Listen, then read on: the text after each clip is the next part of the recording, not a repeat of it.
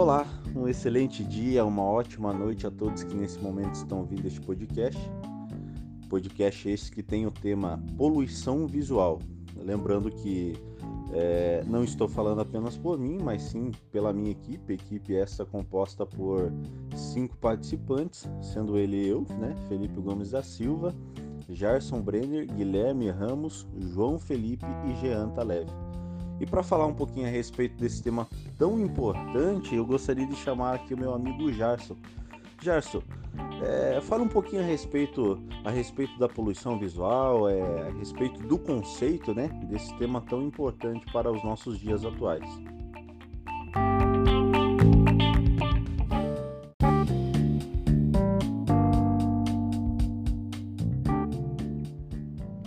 Olá Felipe e olá a todos os nossos ouvintes. Quero dizer que para mim é motivo de imensa alegria estar novamente aqui com o Felipe gravando um podcast, né, junto especialmente para esse trabalho, essa disciplina tão importante que é a disciplina de direito ambiental. É, Felipe, vamos aqui então ao conceito, não é mesmo, de poluição visual. O que seria uma poluição visual? É, hoje em dia muito se observa nas grandes cidades a enorme quantidade de publicidade externa. Então, poluição visual não é qualquer outdoor, não é qualquer é, folder, não é qualquer panfleto, mas é sim a extrema quantidade disso. Né? Quando isso é utilizado de forma abusiva, de tão grande a quantidade, certo? É, essa mídia externa ela, devido ser gratuita e de domínio público, ela vem sendo usada de forma muito excessiva. E isso pode ocasionar, inclusive, a degradação da qualidade ambiental dos espaços públicos e, inclusive, lesar a saúde e o bem-estar dos indivíduos. Então, quando a publicidade ela atinge um patamar tão alto, é que ela é considerada poluição visual.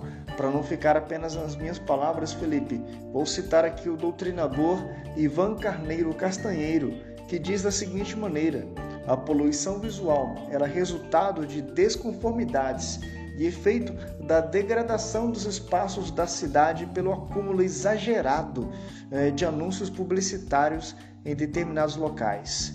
Então você pode perceber, Felipe, que não é qualquer publicidade que é considerada uma poluição visual, mas sim quando o direito à publicidade é usado de forma tal que chega a degradar os, o, o, horizonte, o meio ambiente em que ele está inserido.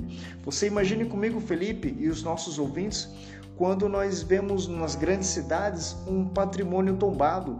E esse patrimônio tombado, quando ele não é respeitado e é cercado por publicidade, ali aconteceu uma degradação, ali aconteceu uma poluição visual e se faz necessária a intervenção do poder público.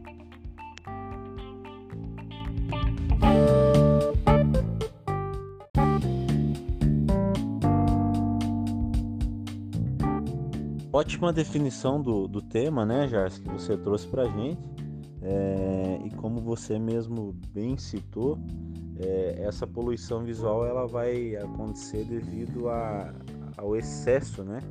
É, que muitas das vezes vem nas pequenas e nas grandes, nas grandes cidades. É, a própria legislação do meio ambiente vai dizer que é caracterizado poluição visual quando há uma degradação do meio ambiente e, e que essa degradação ela vai diminuir a qualidade de vida né, dos seres humanos. É, cientificamente, isso é comprovado que essa poluição visual ela tem um impacto muito grande na saúde humana, né?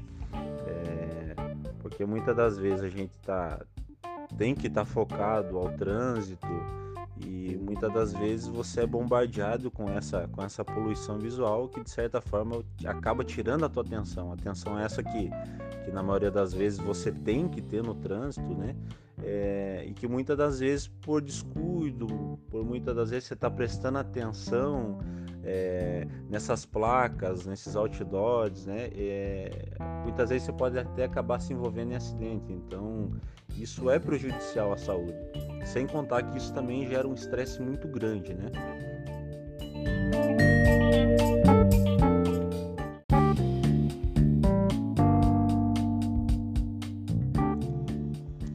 Exatamente, Felipe. Como você bem disse, a poluição visual ela pode ter consequências é muito além da apenas do estímulo visual, né? Elas podem gerar estresse. Esse estresse pode ter efeitos psicossomáticos na pessoa que sofreu esse estresse.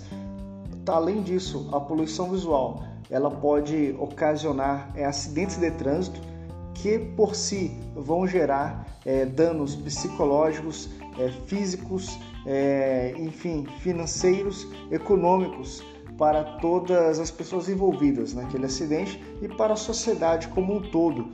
Não é verdade, Felipe? Então, por isso se faz muito necessário que esse tema seja debatido. Trago aqui um artigo de três promotoras do Ministério Público do Distrito Federal, a Juliana Ribeiro, a Marisa Izar, a Luciana Medeiros Costa. Elas são promotoras de justiça da, do Ministério Público do Distrito Federal e elas falam sobre a poluição visual nesse artigo. Elas destacam dois artigos da Constituição que incidem sobre o tema da poluição visual. É, é o artigo 182 e o artigo 225. O artigo 182 nos fala que é um princípio constitucional a função social da cidade e da propriedade certo? E o artigo 225 nos fala que é um princípio constitucional que haja o desenvolvimento sustentável e do, do meio ambiente ecologicamente equilibrado. Então, isso vai em contrariedade à poluição visual. Não é possível que haja um desenvolvimento sustentável se houver poluição visual. E não é possível que a função social da cidade e da propriedade sejam cumpridos se houver poluição visual. Certo, Felipe? Então, para a, na própria Constituição existe o resguardo para se combater a poluição visual, é, lutando-se em prol da que seja exercida a função social da propriedade, que não é exercida corretamente no momento da poluição visual, e também é, devemos defender o desenvolvimento ecologicamente sustentável, conforme defende o artigo 225 da Constituição. E esse desenvolvimento ecologicamente sustentável não acontece se houver poluição visual, Felipe. Então, é muito importante que o Ministério Público, inclusive, as promotoras defendem nesse artigo, que ele monitore isto e ingresse com, com algum tipo de ação até mesmo contra os agentes que vierem a poluir o meio ambiente. Então veja, Felipe, que há elementos no próprio judiciário, né? Há agentes no judiciário focados nesse tema, devido à relevância desse assunto.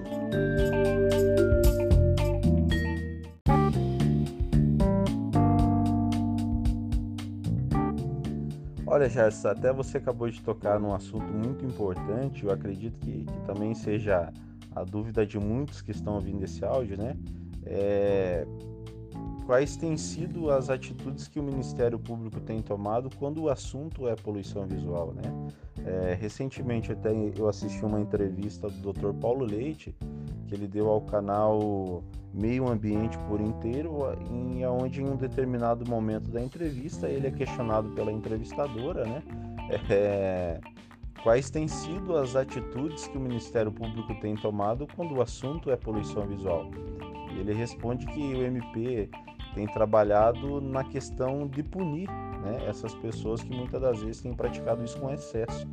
E o Ministério Público também tem criado, é, demarcado é, lugares para que possa acontecer essa propaganda, essa divulgação, mas que de certa forma não aconteça em exagero, para que não se configure como uma poluição visual. Né? É, então, talvez seja, seja a dúvida de muitos do grupo, né? Quais têm sido as atitudes que o Ministério Público tem tomado é, na questão mais punitiva mesmo, de punir é, essas pessoas que têm, que têm praticado isso com excesso.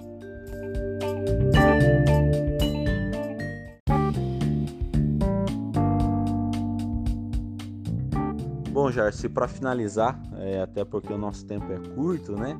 É, eu só queria eu só queria colocar algo que eu vi que eu achei muito interessante é, que no DF no Distrito Federal algumas instituições têm sido criadas né, estão sendo criadas é, com o objetivo de diminuir o impacto no meio ambiente que é causado através da poluição visual.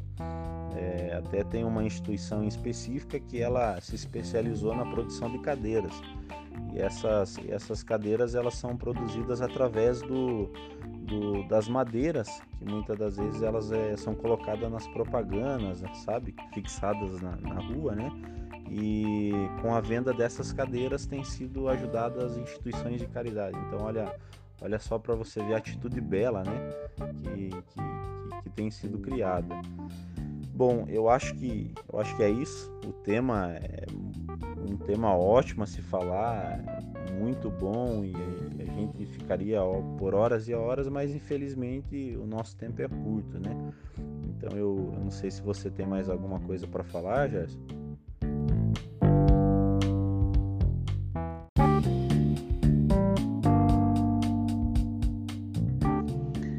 Maravilha, Felipe. As informações que você nos trouxe são realmente relevantes é muito bom saber que existem membros do, do judiciário é, movimentando-se para inibir a poluição visual e que existem empresas também é, caminhando nesse sentido. Gostaria apenas de é, dar uma, aqui uma última mensagem nesse podcast, falando que já está sendo gerado é, vários institutos jurídicos né, para tentar inibir a poluição visual. Destes instrumentos jurídicos, além da própria Constituição Federal, nos seus artigos né, que eu já citei, que defendem ah, elementos e princípios que vão contra a poluição visual, eu diria que um instituto jurídico muito importante é o Estatuto das Cidades, que ele também tem artigos que vão aí na contramão da poluição visual, tentando defender através do texto ali expresso que seja preservada a paisagem urbana. Então, Felipe, é muito bom saber que a sociedade está despertando é, uma consciência ambiental e, por conseguinte, é, despertando-se para o tema da poluição visual. Agradeço, Felipe, a sua parceria nesse podcast e agradeço a todos os nossos ouvintes.